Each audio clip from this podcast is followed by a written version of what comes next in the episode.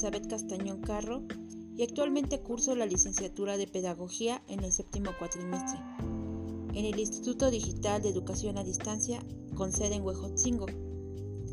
El día de hoy voy a hablar de un tema muy interesante respecto a la educación. Voy a hablar acerca de los problemas del sistema educativo en México y sus posibles soluciones. ¿Qué es lo que está pasando? Hagamos una pequeña introducción acerca de esto. Pensemos que México atraviesa un momento de tensión a nivel económico, social y político. ¿Es posible dar marcha atrás a esta situación? Sí, lo es, y una variable muy importante para conseguirlo es la educación. Para iniciar este cambio es importante tener una idea más clara acerca de los problemas particulares que enfrenta el sistema educativo en México y algunas de sus posibles soluciones. A continuación, en el desarrollo de nuestro tema, nos adentraremos a analizar cada uno de ellos. Un principal problema es la cobertura de la educación. ¿Qué quiere decir?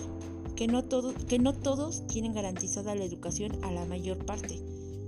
Esta es una de las razones por las que existen comunidades que a lo largo de su vida no reciben la educación básica, un derecho humano fundamental y mucho menos logran siquiera tener un certificado de bachillerato. Los factores más comunes de la falta de cobertura educativa se relacionan con variables sociales y económicas. Muchas familias, tanto en comunidades rurales como urbanas, requieren que todos sus miembros realicen labores remuneradas para conseguir un ingreso mínimo de supervivencia.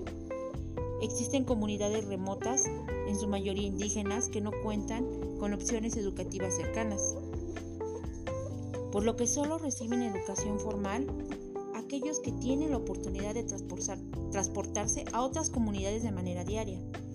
Aunque es cada vez menos frecuente, en las familias todavía existe la costumbre de limitar los alcances educativos de las niñas, centrando los esfuerzos únicamente en la preparación académica de los valores, de los varones, perdón.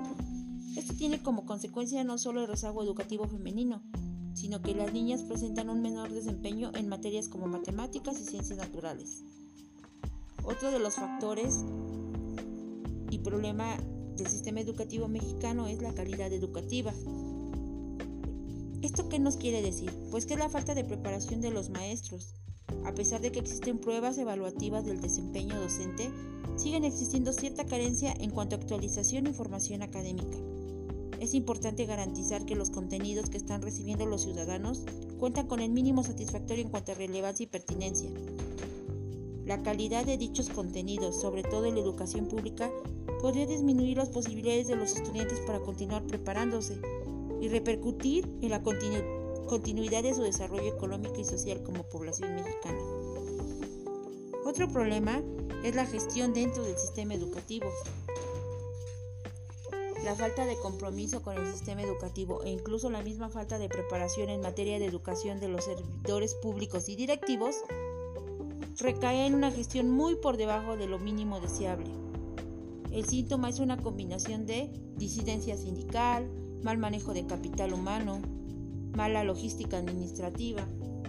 El problema, finalmente, es la baja calidad educativa, lo que desencadena las situaciones antes mencionadas, entre otras más.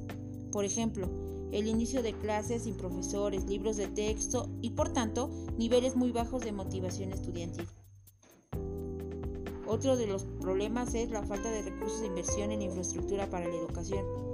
Las escuelas públicas, sobre todo en comunidades rurales, tienen muy pocos recursos económicos para su mantenimiento y optimización, dejando de lado necesidades básicas como baños funcionales y electricidad de las aulas, necesidades educativas como el acceso a equipos de cómputo e instalaciones elementales para la inclusión de alumnos con discapacidades.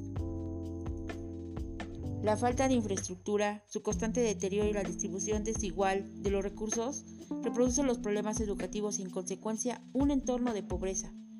Si esta situación sigue presente, la educación no podrá ser un instrumento eficaz que para proporcionar mejores oportunidades a los estudiantes, sino al contrario, incrementa la desigualdad. Ahora, nos preguntamos, ¿cómo solucionar estos problemas del sistema educativo? Uno de ellos podría ser la cobertura de la educación en México. Entre las recomendaciones de la UNESCO para manejar la cobertura de la educación se encuentran medidas como incluir la educación preescolar en la educación obligatoria básica, para así facilitar a poblaciones vulnerables el acceso a este nivel educativo. proporcionar cambios curriculares que incentiven una mayor equidad educativa entre niños y niñas, priorizar el aprendizaje de las comunidades indígenas, crear programas de regularización para combatir el rezago educativo, orientarse a combatir la relación del nivel socioeconómico con los logros académicos. Respecto al problema 2, ¿cómo mejorar la calidad educativa en México?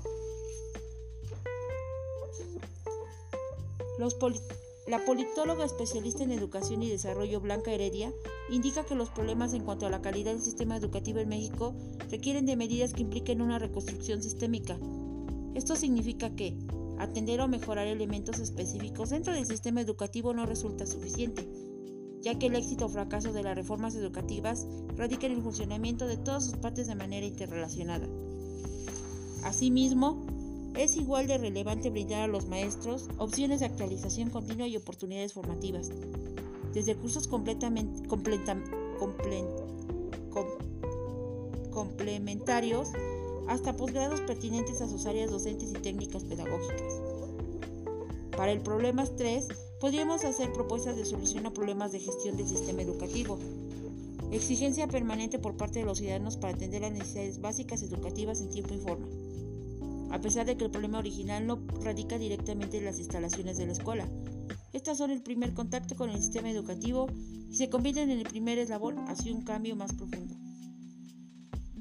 La formación académica para docentes y directivos también es indispensable a la hora de solucionar problemas de gestión, porque estos estudios no están únicamente dirigidos al contenido de las materias o técnicas pedagógicas, también los hay en materia de administración y gestión de escuelas de todos los niveles educativos. La posible solución para el problema 4 es una planeación financiera por parte de los servidores públicos que incluya no solo los salarios y los insumos, sino las necesidades de infraestructura básica para poder garantizar instalaciones cómodas y una educación mucho más integral.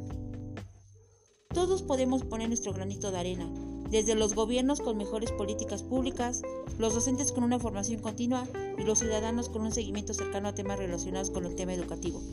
¿Y tú? ¿Tú qué harías para mejorar esto? Gracias.